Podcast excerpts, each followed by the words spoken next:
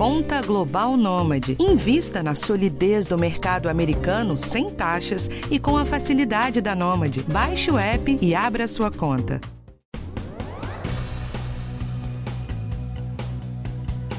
Quem tem adolescente em casa sabe que alguns assuntos acabam gerando muita polêmica na família e nos grupos de mães e pais nas redes sociais. Bebida alcoólica na balada é um deles. São cada vez mais comuns as sociais ou resenhas, como eles chamam, em que rola álcool energético e nenhuma comida. Falta fiscalização nessas baladas e os jovens estão bebendo cada vez mais cedo.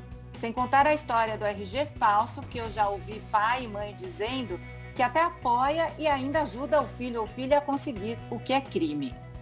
E sendo que eles, menores de idade, o tema envolve questões de saúde, de comportamento e também jurídicas, já que a venda, a oferta e o consumo de álcool para quem tem menos de 18 anos são proibidos. Para tentar entender mais sobre os riscos do consumo de álcool pelos adolescentes e como lidar com toda essa situação, estão com a gente a psiquiatra e psicanalista da infância e adolescência, Ariane Angelelli, do HC de São Paulo. Ela é também do Núcleo de Saúde Mental da Sociedade Paulista de Pediatria e do Instituto Gerar. E o advogado Ariel de Castro, especialista em direitos da infância e juventude, ex-secretário nacional dos direitos da criança e do adolescente. Eu sou Mariana Couto e esse é o podcast do Bem-Estar.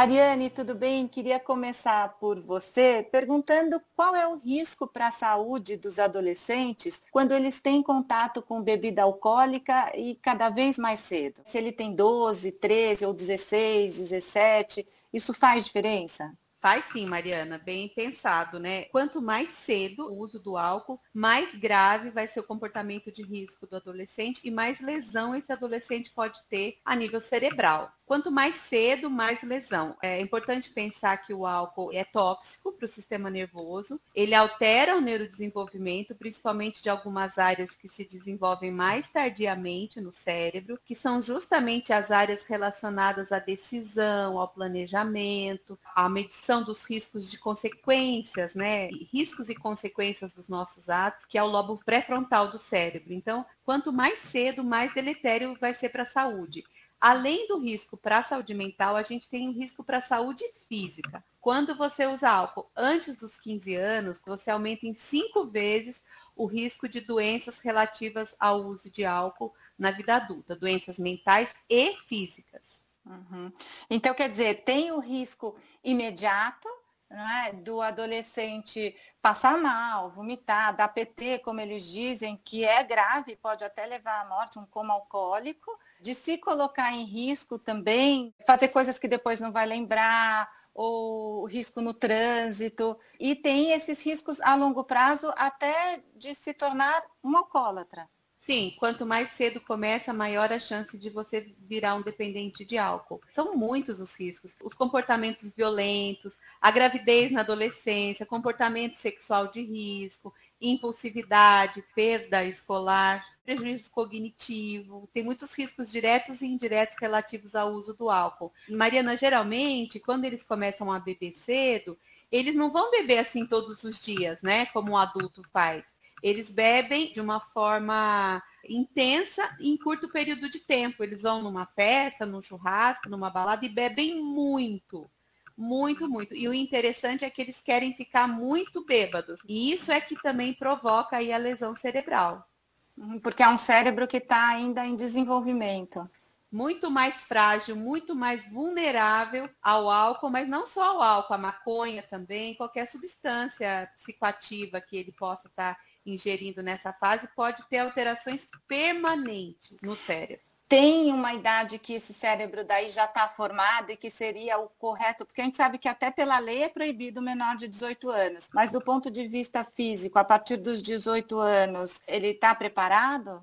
Olha só, se a gente fosse pensar do ponto de vista físico, a gente não beberia antes dos 20, 21, viu, Mariana? Essa maturação vai terminar aí por, por volta dos 20, 21. Até mais, viu, diria para você. Tem algumas estruturas do cérebro que demoram até um pouquinho mais. Então, mesmo com 18, aquele cérebro ainda não está totalmente maduro. Olha que interessante, né?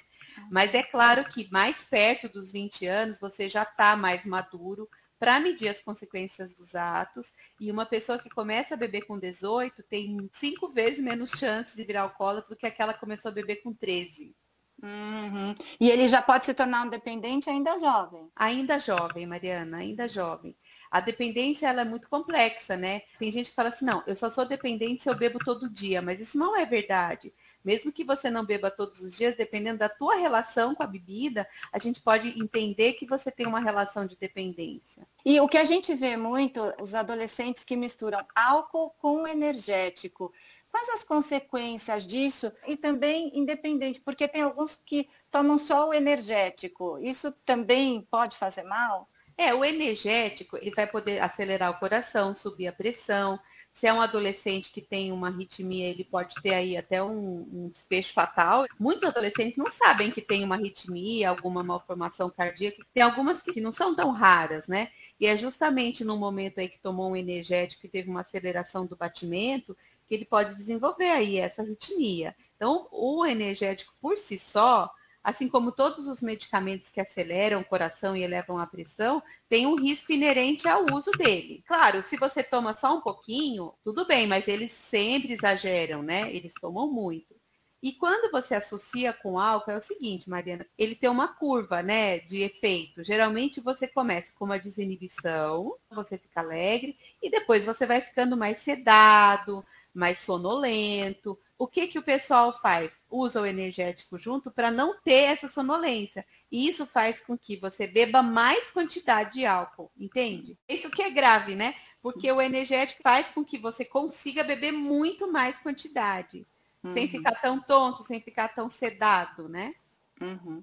E Ariel, agora a gente falando do ponto de vista até da lei, o que, que a gente pode dizer sobre responsabilidade? Porque tem quem vende a bebida para menores de idade, tem pais e mães que oferecem dentro de casa a bebida para o menor de idade, achando que isso é permitido ou que vai protegê-lo, mas isso também é proibido. Então, explica para a gente, afinal, o que, que diz a lei? Temos aí um aumento, uma expansão do uso do álcool, da experimentação por adolescentes no Brasil, até pesquisas recentes do IBGE fizeram análises aí junto aos estudantes, né, dialogando com os estudantes nos últimos 10 anos, né, analisaram 2012 para 2019, a experimentação da bebida alcoólica, ela cresceu de 52,9% em 2012 para 63,2% em 2019. De fato, nós temos uma das questões aí que mais geram violações aos direitos de crianças e adolescentes, além do que a doutora é, colocou, as questões também de abuso sexual, também são favorecidas diante do consumo abusivo de bebidas alcoólicas por adolescentes. E nós sabemos que é crime previsto no Estatuto da Criança e do Adolescente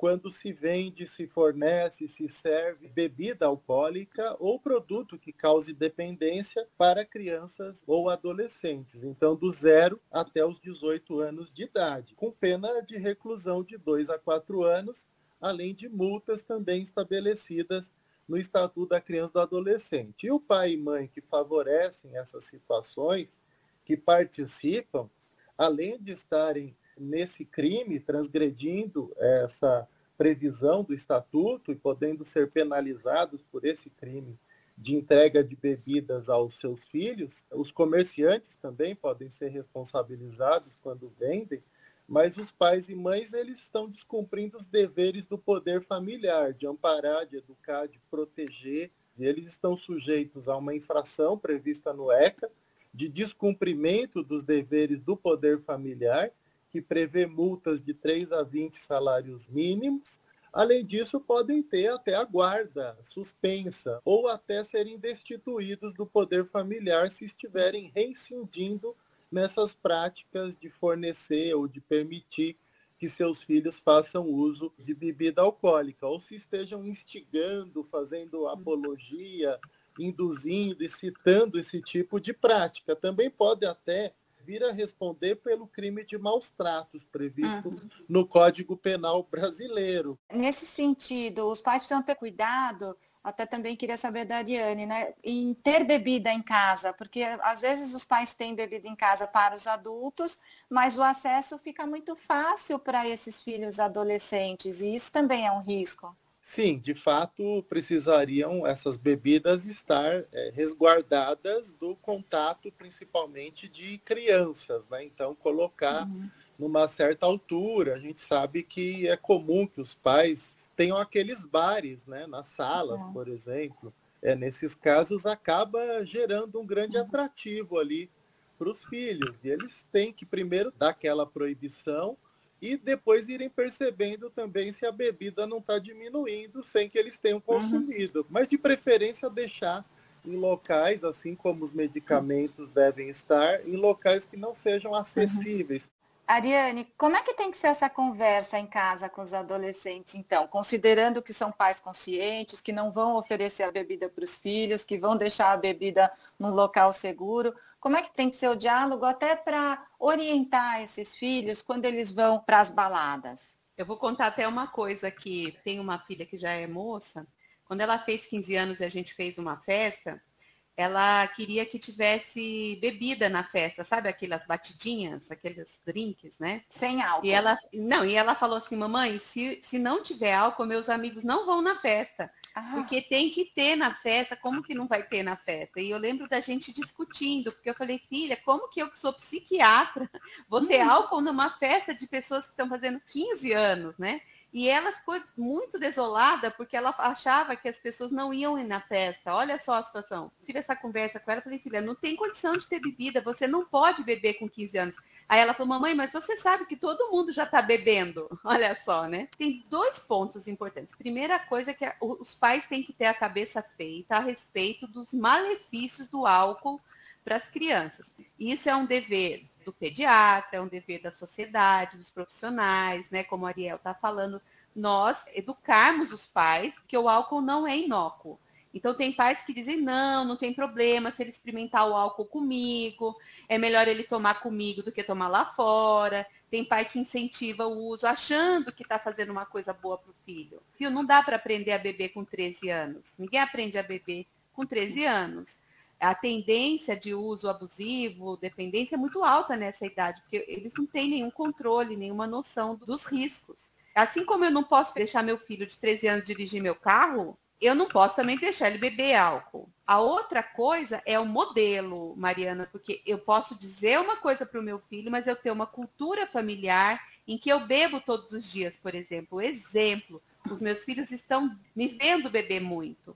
Então, isso também passa uma informação para o jovem de que aquilo é legal, de que aquilo é bacana. Às vezes, quando o, o, pai tem um filho com algum problema com álcool ou mesmo algum tipo de abuso de qualquer droga, ele vai rever o seu padrão de uso, vai perceber, olha, eu também faço um uso e eu preciso rever esse meu padrão de uso. Isso, isso acontece. Então, são esses dois pontos importantes. Não adianta só falar, também tem que ter um exemplo dentro de casa. E Ariane, o que que faz, assim, primeiro para perceber se o filho bebeu ou não, até aquela história de tem que levar para a balada, tem que buscar na balada. Então, o que, que você observa para perceber se, se ele acabou bebendo? E daí, se perceber que bebeu, como que tem que ser essa conversa para evitar da próxima vez? Os adolescentes, quando eles começam a beber, assim, na casa de amigo ou numa festa, eles não vão contar para os pais muitas vezes que experimentaram, né? Muitas vezes isso é em segredo, ter diálogo, os pais saberem com quem os filhos estão saindo, realmente buscar na balada, de vez em quando tá buscando, se não todas as vezes, né? Ver a hora que ele chega, observar, porque na verdade os sinais de intoxicação alcoólica são muito evidentes, né? A gente tem uma parte do álcool que não é metabolizada pelo fígado, assim que a gente bebe, e ela sai no suor, né? Então, quando a pessoa faz um uso de álcool, ela fica com cheiro. Então, assim, se os pais estiverem atentos, eles vão começar a perceber quando o filho chega da festa, que o filho fez uso de álcool. Sempre o diálogo. Olha, é importante, Mariana, estar perguntando: você bebeu? Você está bebendo? E ter uma, uma cabeça feita, uma cabeça firme. Não é para beber antes dos 18 anos. Não é à toa que a lei está aí, né? A lei está aí baseada numa questão biológica também, de uhum. proteção, né? A palavra é proteção, gente, não é proibição, é proteção. Boa. É, e desconfiar quando eles falam que o cheiro de álcool é porque alguém derrubou álcool na roupa deles. Tem que desconfiar sempre. É, é, é melhor é. desconfiar. É melhor desconfiar. Ariel, a gente sabe que rolam essas sociais que eles falam que os próprios adolescentes organizam, eles vendem convite para a escola inteira e que tem muita bebida, não tem nenhum responsável. O que, que o que, que, precisa ter de, de, fiscalização, até como deveria ser? Porque a gente sabe que essas baladas acontecem aí, eles inclusive comunicam o endereço da festa em cima da hora, que é para não correr risco de ter denúncia na polícia tal. Como é que deveriam ser essas baladas? Assim, para os adolescentes menores de idade poderem se divertir, né? mas se a balada oferece bebida, como é que faz com quem tem menos de 18 anos? Tem que ter uma área separada? Funciona essa história de ter a pulseirinha para quem pode beber, a pulseirinha para quem não pode beber? Dá para a gente resolver isso? Sim, Mariana, nós temos no Estatuto da Criança e do Adolescente a previsão aí sobre o acesso de adolescentes em festas, em espaços de diversão, e todos esses eventos teriam que ter uma classificação nas suas propagandas, nos seus sites, nas redes sociais, teriam que ter é, lá na entrada já fixado qual é a faixa etária e todos teriam que ter alvará das varas da infância e juventude, já estabelecendo quais as condições para a entrada então dos adolescentes. Esse alvará é exigido pelas varas para shows, festas, espetáculos, é, locais em que adolescentes frequentem. Mas nós não temos fiscalização, tanto por parte das varas de infância e juventude, promotorias, conselhos tutelares e muitas casas noturnas, bares, baladas, shows acontecem sem qualquer tipo de controle, sem fiscalização. Os PROCONs também podiam atuar diante dessa previsão de que os comerciantes não podem vender bebidas a adolescentes, assim como adultos não podem comprar e repassar para os adolescentes nessas festas. E teríamos que ter setores administrativos das prefeituras, geralmente aqueles que tratam do som, das questões do, do código de posturas do município, também fazendo esse tipo de fiscalização. Mas, hum. infelizmente, como tudo no Brasil, é, nós não temos uma fiscalização adequada, como aquela que funcionou tão bem no caso do, da proibição do cigarro em locais fechados, e que uhum. o PROCON e a vigilância sanitária bastante fiscalizaram. Hoje em dia já não fiscalizam tanto, mas já virou uma questão de tradição, de cultura, de não uso mais de cigarro em espaços fechados. A mesma coisa teria que acontecer com relação a essas festas com adolescentes. Ariel, aí fica mais difícil ainda controlar numa situação de bailes funks ou quando a festa é na rua, aquelas festas que juntam a população toda, gente de todas as idades tal. É, é impossível o controle, né? Até porque muitas dessas festas também têm ligação com tráfico, com criminalidade, fica realmente impossível. E tem muitos vendedores ambulantes, né? Aliás, nem as grandes atividades que nós temos em São Paulo existe um controle. A própria parada gay tinha muitos adolescentes consumindo bebidas. No carnaval também, muitos adolescentes bêbados é, nos blocos. Então, os vendedores ambulantes, eles não fazem essa distinção e não tem nenhum tipo de fiscalização que, que realize. O ideal era que toda atividade tivesse um controle de entrada e saída das pessoas, até para que as pessoas não entrem armadas, né? Porque também essa é uma preocupação, ainda mais diante dos últimos anos, tanta pregação pelo armamento e também que não os adolescentes não consumam as bebidas e tenhamos pessoas é,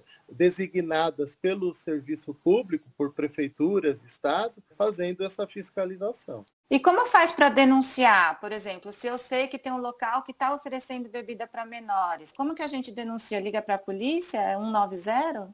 190 é uma forma de denúncia, mas claro que a polícia tem tantas atribuições aí que vai considerar que são crimes muito pequenos e que não vai acabar não agindo né, da forma que agiria numa denúncia de roubo, entre outras. Então, é claro que é muito difícil que, que a polícia acabe atuando nessas situações, mas os conselhos tutelares podem receber denúncias, o Disque 100, 190, as delegacias, principalmente locais que com frequência fazem essa venda. Às vezes são bares perto de escolas, por exemplo, que todo dia no final das aulas os adolescentes vão lá consumir bebidas alcoólicas. Então esses espaços precisam ser denunciados por meio do Disque 100, do 190. São Paulo deveria, por exemplo, ter delegacias da criança e do adolescente, é, mas não tem, mas vários estados do Brasil possuem essas delegacias que são mais especializadas para atuarem diante desses casos. E esses adolescentes, muitos que a gente sabe que usam RG falso, eles também estão cometendo um crime quando eles falsificam documentos e usam esses documentos. Sim, sim, é bom ressaltar que a venda e o repasse de bebida para adolescente é crime por parte do adulto que cometeu. Ou se for um adolescente também que está entregando para uma criança, então ele comete um ato infracional se ele está entregando bebida alcoólica para criança. E também se ele falsifica um documento, como o próprio RG, o adolescente está cometendo um ato infracional e ele pode responder perante a polícia e perante a promotoria da infância, a vara da infância, no procedimento de apuração de um ato infracional. É claro que não é um ato infracional que vai gerar a internação, a privação de liberdade, mas é uma situação que ele, pelo menos, vai ser advertido. Ariane, como é que a gente faz para conversar com os nossos filhos, dizendo que é possível sim se divertir em festa sem bebida, que para tudo existe a hora certa? Como é que a gente convence eles? Inclusive, como é que a gente fala para os pais pararem com esse pensamento de que, ah, eu fazia e eu sobrevivi? Então, o que, que fala nessas horas? Teve gente que sofreu acidente, morreu, teve gente que engravidou, teve muita coisa que aconteceu decorrente aí do uso do álcool. Eu acho que os pais têm que ter a cabeça mais feita e não ter tanto medo, que é uma coisa que está acontecendo muito hoje, medo de frustrar o filho, né? Os pais estão com muito medo de contrariar os seus filhos. É, é muito difícil agora dizer um não, parece, para o filho. E esse é um não, eu volto a dizer, é um não para a proteção do teu filho. Se os pais tiver, tiverem isso com clareza, vai ficar mais fácil dizer esse não. Por exemplo, Mariana, se você sabe que vai ter uma festa que não vai ter nenhum controle sobre o álcool, que é uma festa open bar e o seu filho tem 16 anos, você pode dizer, olha, não, você não vai nessa festa. Porque você sabe que ele vai estar ali exposto, né? Os amigos vão estar fazendo uso. Mesmo que o adolescente tenha uma boa formação, um bom exemplo, ele vai tender a seguir o grupo é muito importante a gente também proteger os nossos filhos daqueles lugares onde a gente acha que, que eles não vão ter uma proteção suficiente. Então, é sim dizer, olha, nessa festa não vai. Ou então, eu vou com você, né? que mico, né? Mas é assim. Você sabe que eu fico pensando, né? Quando a gente lembra do que aconteceu naquela boate Kiss, é, nós, como pais, temos que saber, como o Ariel comentou também, tem alvará esse lugar? Tem controle? Porque, de repente, são lugares que não tem nem saída de emergência, não tem nem algo em caso de incêndio. E uma outra questão também é que os filhos falam, ah, mas todo mundo vai o que eu fico pensando como mãe é que precisa ter um acordo entre os adultos responsáveis ali, entre os pais, para todo mundo dizer não junto também, para não ser o seu único filho que vai ouvir aquele não. A gente está chegando ao final aqui, queria um último recado de vocês dois também para conversar com os filhos que se conseguiu segurar até os 18, não quer dizer que aos 18 está tudo liberado, vai sair bebendo, se colocando em risco, porque é sempre importante beber com responsabilidade, inclusive aí na vida adulta, né? Qualquer substância que a gente possa fazer isso, o álcool principalmente, que é uma substância lícita, né? É uma substância que a gente tem que saber usar. O álcool é usado desde a antiguidade, a gente sabe que ele faz parte da história da humanidade, a gente não vai acabar com o álcool, né? A gente sabe o que aconteceu na lei seca, né? Não adianta a gente dizer que não vai ter mais álcool. O que a gente precisa aprender é usar o álcool realmente com moderação. E, infelizmente, Mariana, aqueles indivíduos mais vulneráveis do ponto de vista psicológico ou mesmo biológico correm o risco de dependência alcoólica, que é um dos maiores problemas de saúde pública, de saúde mental em muitos países, não só no nosso. Então, a saber beber, beber com moderação, realmente tem que ser uma educação que começa dentro de casa com o exemplo e com a conversa. Que mesmo na vida adulta, a gente sabe hoje em dia que não existe dose segura de álcool para uma pessoa. O álcool faz mais mal para o organismo feminino que para o organismo masculino, hoje a gente já sabe, é um dado importante para a gente falar para as mulheres. E não existe dose segura de álcool. Então, o álcool sempre tem um risco, mesmo quando a gente é mais velho. Beber com moderação é uma tarefa de todos nós, de uma educação em saúde que tem que ser realizada sempre, em todas as idades. Tá ótimo. E o seu recado final, Ariel? Você lembrou bem da Boate Kiss, daquela tragédia terrível, e que é, é, importante dizer que esses alvarás que são exigidos no Estatuto da Criança e do Adolescente, em locais em que adolescentes vão frequentar, é, vai ter uma verificação da quantidade de bombeiros civis, de extintores, de ambulância, se tem local de pronto atendimento, quantidade de funcionários, se vai ter controle de entrada e saída, segurança, tudo isso, e também se os adolescentes não estarão consumindo bebidas alcoólicas. E também concordo com você, com a doutora Ariane, essa questão da educação, que vem de casa, vem do exemplo, e também é, entre os próprios adolescentes devem ter essa discussão, os meios de comunicação também podem colaborar. Nós já conseguimos limitar bastante a publicidade, não se vê mais em programas infantis ou em programas de adolescentes. Durante a maioria da programação hoje em dia das TVs, propagandas de bebidas alcoólicas nos horários que crianças e adolescentes estão uhum. assistindo televisão. Isso se deu através de um avanço normativo e em conjunto também com os veículos de comunicação e de publicidade. E a volta do programa Saúde na Escola, que o Ministério da Saúde e o da Educação anunciaram, ela é muito pertinente da escola também ter esse papel de ensinar aí, de tratar dos malefícios do uso de, de álcool, de drogas. Temos hum. programas como o ProERD, da própria PM, entre outros programas e iniciativas para é, estarmos aí conscientizando os adolescentes e os jovens. Essa pesquisa do IBGE, ela mostra aqui que quase 50% dos adolescentes já ficaram embriagados. Então isso é realmente bastante preocupante. Olha que importante tudo isso que a gente conversou aqui. Eu espero que a gente tenha ajudado muitas famílias. Obrigada a você, Ariane Angelelli, psicanalista, psiquiatra do HC de São Paulo, do Instituto Gerar, e Ariel de Castro, advogado, ambos especializados em crianças e adolescentes. E este podcast teve a edição de Natália Marques, gravação de André Ladeira, direção de Karina Dorigo, produção e apresentação feitas por mim, Mariana Cocho. Até a próxima!